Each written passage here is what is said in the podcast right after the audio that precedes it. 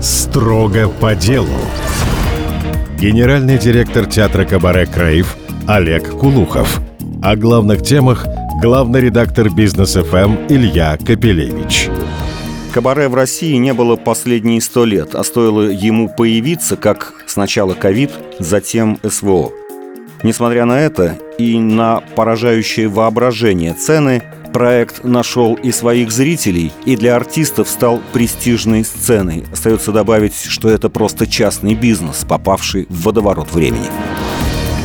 Генеральный директор театра «Кабаре Крейв» Олег Кулухов. Строго по делу. Ничего личного. Только на бизнес ФМ. Здравствуйте. Поскольку кабаре в России не существовало с начала советской власти, то есть более ста лет, вначале я вас просто попрошу два слова сказать вообще о том, а что это такое? Это молодой жанр, ему не, не более 150 лет. Он возник в конце 19 века во Франции. Прежде всего, это общение со зрителем, это атмосфера, это условия, в которых э, все это проходит.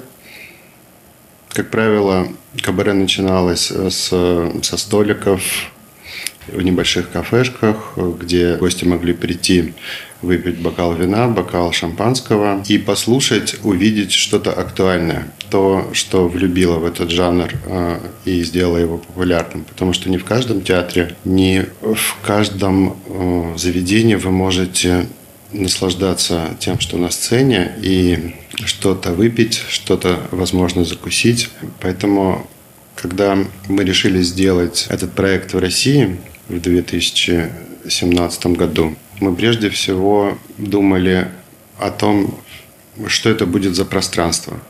Это одно из основополагающих э, принципов создания этого жанра. И очень большое внимание я уделял поиску пространства и потом организации этого пространства, чтобы любому нашему зрителю было комфортно, удобно, видно, вкусно и на это ушло, конечно, много усилий, анализа того, как это сделано во всем мире. Поэтому кабаре, современное кабаре, условно, там в 1900 году, которое открылось в Берлине, это разные э, заведения, это разные жанры, но объединяет их вот как раз возможность зрителя сидеть за столиками и видеть что-то актуальное на сцене. Теперь, если можно, я к деньгам сразу перейду, потому что любой, кто залезет посмотреть, э, не будучи заранее подготовленным, э, может ахнуть, да, потому что билеты начинаются от 15 тысяч примерно что примерно 200 евро. Э, заглянул на сайт самого известного в мире кабаре Мулин Руш, там на 200 евро они заканчиваются. То есть вы претендуете попасть в книгу рекордов Гиннесса как самое дорогое кабаре в мире? Вообще где-то еще это столько стоит? Если честно, я не думал ни о каких рекордах. Я очень практично подхожу к этому вопросу и руководствуясь, как и все бизнесмены, законами спроса и предложения. Не очень корректное сравнение. Мы были много раз э, в Мулен Руш, в Crazy Horse, в Лидо, во многих кабаре мира – да, это может стоить 200 евро, это может стоить 100 евро. Средняя цена билета во Франции 100 евро. Но есть огромное количество мелочей, которые формируют стоимость билета и уровень не только шоу, но и посещения этого места.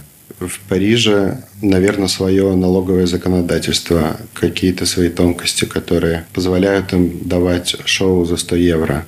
В Москве это абсолютно невозможно. И это продиктовано не желанием получить какую-то сверхприбыль. Прежде всего, мы отталкиваемся от минимальных затрат, которые дадут вот этот максимальный уровень качества и сервиса, и того, что вы увидите на сцене.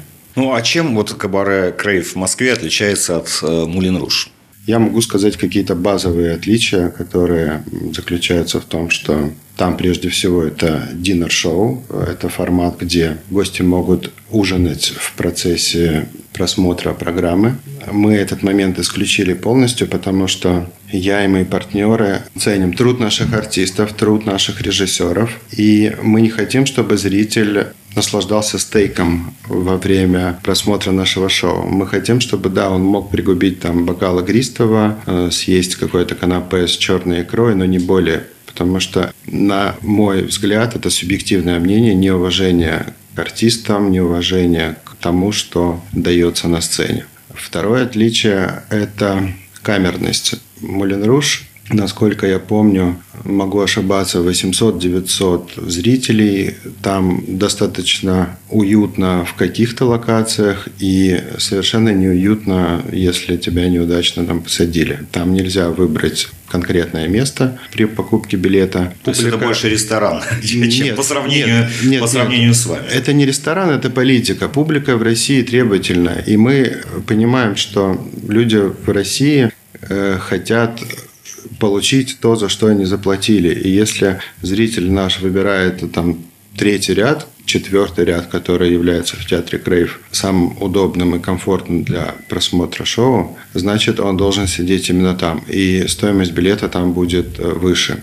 В Crazy Horse, допустим, тебя могут посадить куда угодно, и ты никак на это не можешь повлиять. Сейчас, возможно, они внесли изменения какие-то, я не был там достаточно давно в связи с пандемией мелочи, все в мелочах, начиная от санузлов, заканчивая тем, что тебе нужно заплатить несколько евро за то, чтобы сдать пальто в гардеробе.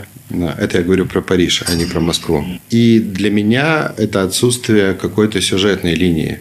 Возможно, я ее не увидел, возможно, я ее не разглядел. Для меня это была больше неделя моды, дефиле или, или, или что-то такое. Огромное количество красивых костюмов, очень красивых костюмов, красивых артистов. Но я ни за что не зацепился, и это как раз и стало причиной просмотров всех этих шоу на Западе, в Америке, чтобы мы создали продукт, который заставил бы зрителя задуматься, э, который бы рассказал ему какую-то историю. Не, не в лоб, не Э, каким-то прям текстом, а историю, которая бы была как-то интерпретирована, и каждый сам что-то выносит из этого. Ну, вот это, наверное, основные отличия. Я не буду говорить про сервис, я не буду говорить про хореографию, я не буду говорить про музыку, про оформление зала, про состояние разных э, моментов, связанных с посудой, с мебелью.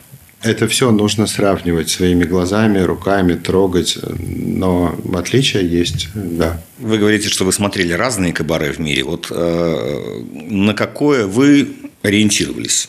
Или не ориентировались вообще ни на какое, а делали проект вообще абсолютно новый? Если мы будем ориентироваться на какое-то кабаре в любой стране мира, мы закроемся примерно через три месяца или не откроемся вовсе. Изначально я ориентировался только на нашу целевую аудиторию, которую совершенно отчетливо видел, как и видел то, что мы создадим с партнерами. И копировать что-то – это путь к провалу, это попытка, которую делали очень многие наши коллеги в Москве конкретно. Более 10 раз пытались открыть Crazy Horse в России, и все это заканчивалось очень плохо. Мы, конечно, брали какие-то моменты, которые мы хотели бы повторить здесь, но самое важное было взять моменты, которые мы не хотим повторять. 95% того, что мы увидели, мы просто не повторили, чтобы не допустить ошибок, которые привели, допустим, к закрытию Ледо в мае 2022 года. Нельзя работать э, десятилетия, не оглядываясь по сторонам все мы каждый год меняем шоу, вводим какие-то изменения в текущее шоу, в работу своих структур, начиная там от сервиса, заканчивая там службой безопасности, билетным отделом, и постоянно меняемся. Вы еще так молоды, в общем-то. Ну, это и плюс, и минус. Потому что если мы сравним Крейв, который открылся в 2019 году, и Крейв, который работает сейчас, это тоже совершенно два разных по уровню заведения. Это можно сказать и по шоу, и по сервису для наших гостей. Я не следил с самого начала, когда вы открывались. Вы были еще дороже или вы подросли в цене? Конечно, нет. Мы очень аккуратно входили в этот рынок. Мы понимали, что нас никто не знает ни как э, создателей этого проекта, ни как, в принципе, театр Крейв. И цены были в несколько раз, наверное, ниже. Я... Это было убыточно тогда? Потому что ваше шоу действительно очень дорогое, говорю как зритель.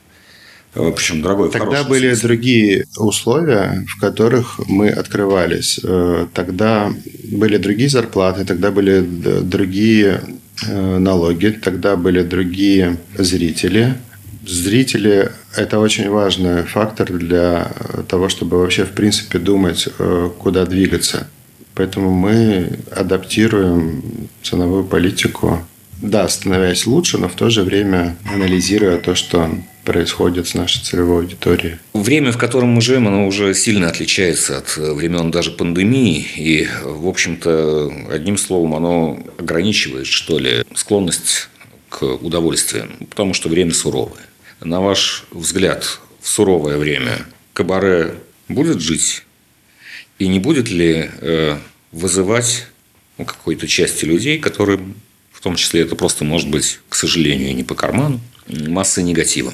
Я же сейчас тоже не скажу ничего нового. Все это э, проходили за последние 100-120 лет. И да, у нас действительно был тяжелый момент э, в конце февраля, в начале марта, Потом зрители стали возвращаться, и они же приходят сюда в том числе, чтобы получить здесь какую-то отдушину, какой-то отдых от вот тех эмоций отрицательных, которые окружают сейчас нас в это тяжелое время.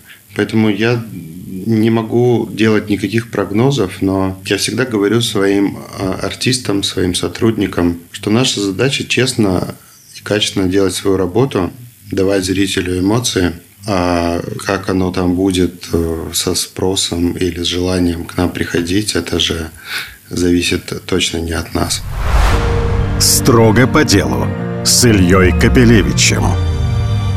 Кабаре ведь это такой жанр, особенно если кабаре известно, э, который очень хорошо подходит для, так сказать, гостей, которые приехали отдыхать. Тем более он не связан с языком, то есть это оптимальное. Вы совершенно правы, и в январе-феврале 2020 года, это предпандемийные месяцы, э, в нашем театре практически не звучала русская речь. 80% наших гостей были со всего мира.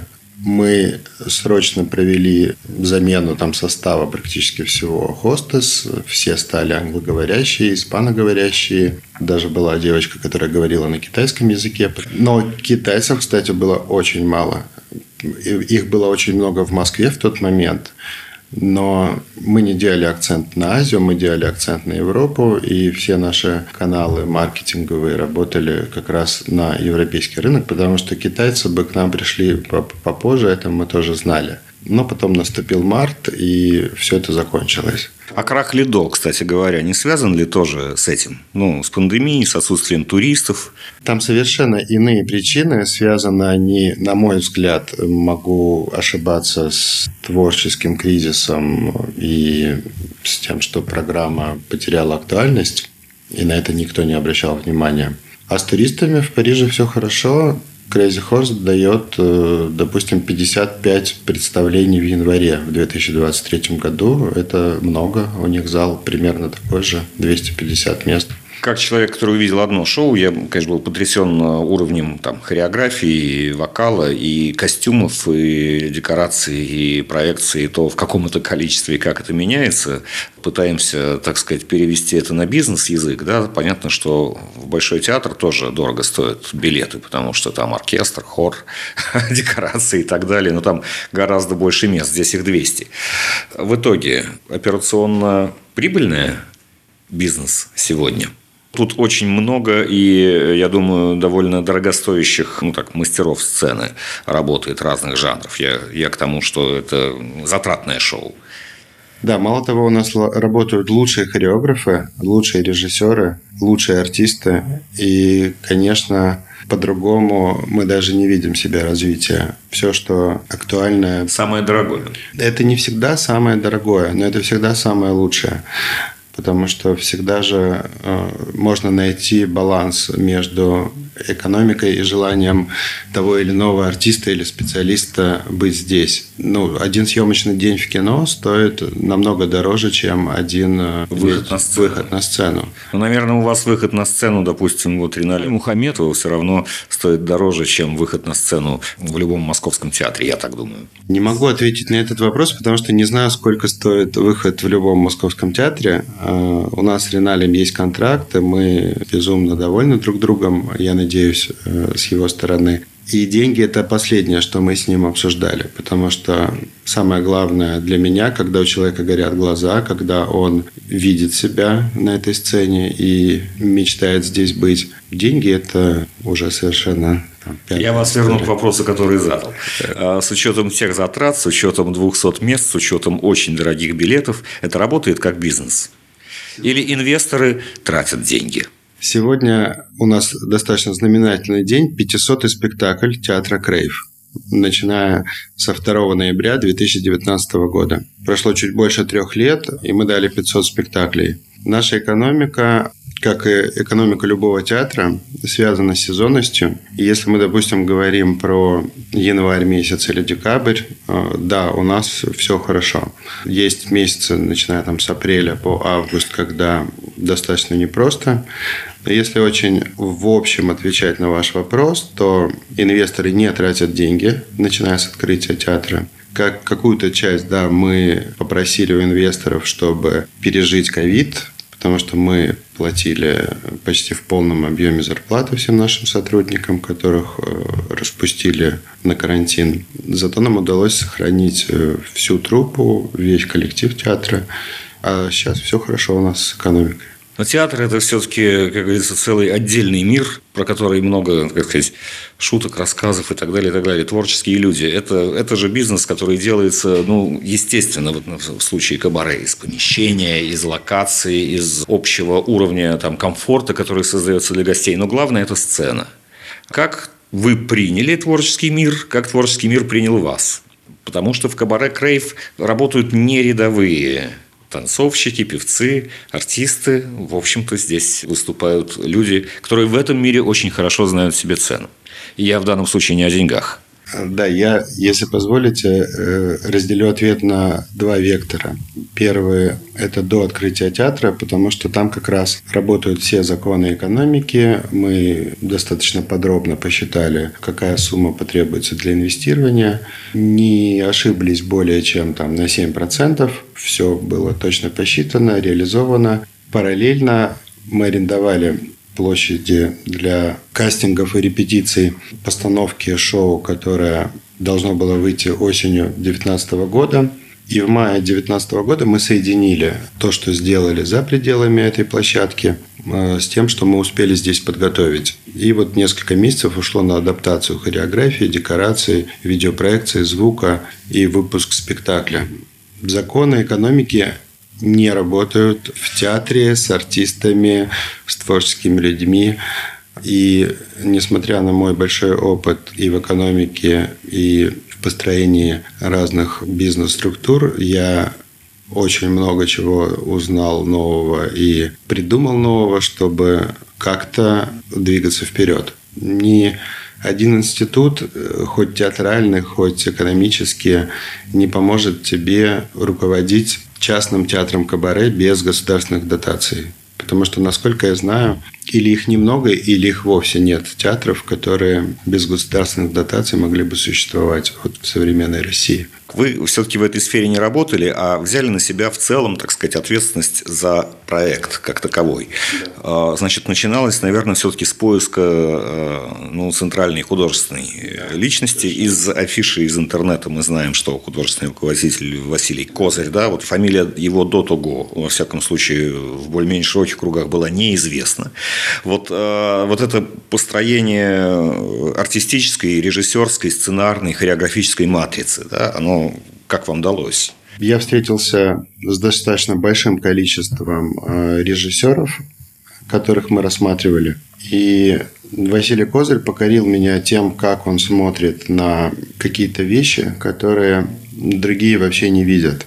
Мы сделали на него ставку, потому что Да, тогда он был достаточно неизвестный, но я разглядел в нем колоссальный потенциал, потому что это талантливый человек, который помимо хореографии видит то, что сведет с ума зрителя, то, что вызовет эмоции.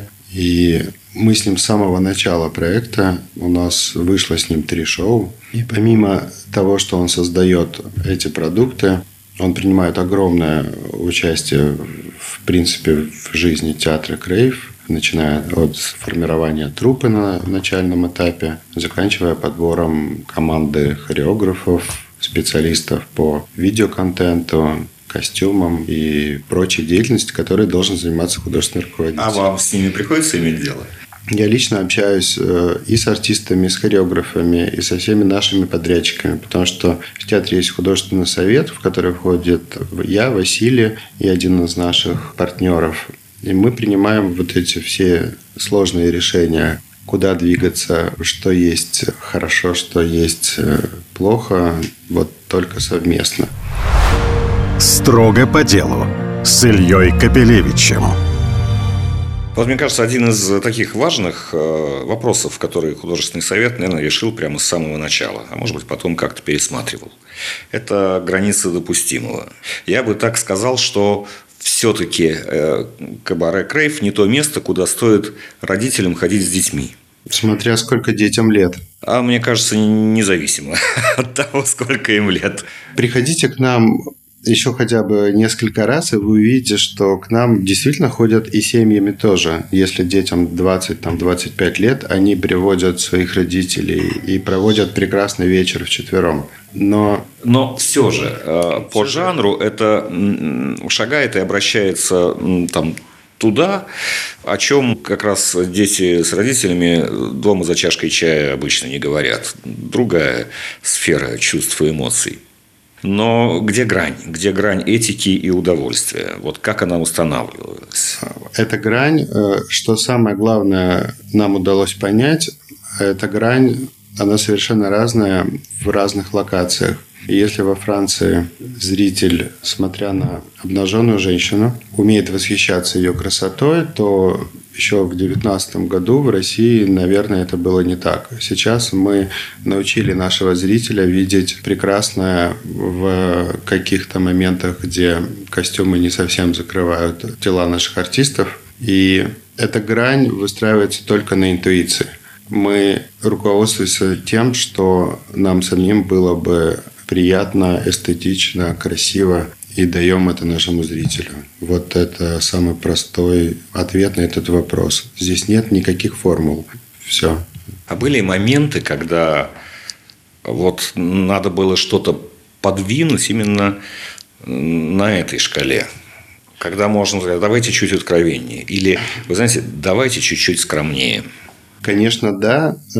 Но это не какая-то шкала. Это этапы развития и театра, и нашего зрителя потому что к нам же зрители ходят э, по много раз, они возвращаются, потому что с первого раза вообще невозможно понять, что ты увидел. Они приводят сюда своих друзей, которые откуда-то приехали. Они приходят сюда, потому что у них в жизни какое-то событие. И ты никогда не устанешь смотреть одно и то же шоу, потому что, во-первых, ты всегда найдешь в нем какие-то моменты, на которые ты не обратил внимания в первый раз, а во-вторых, ты научишься со временем понимать, что обнаженная женская грудь – это не страшно, а это просто красиво. И когда это ну, надо в том числе, чтобы приходили люди, которые умеют достойно реагировать. Да, и, и наш зритель вырос вместе с а, нами. А не бывало так, что вы наблюдали в публике, ну, так скажем, нездоровую реакцию?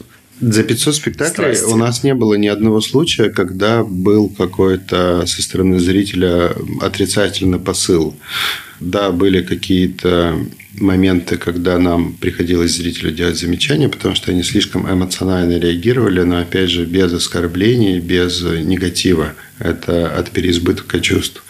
И мы в каждом следующем шоу мы немного приоткрывали как раз эту сторону, которая может быть на, ост... на острие ножа, но все это все равно делается так, чтобы люди прежде всего видели красоту.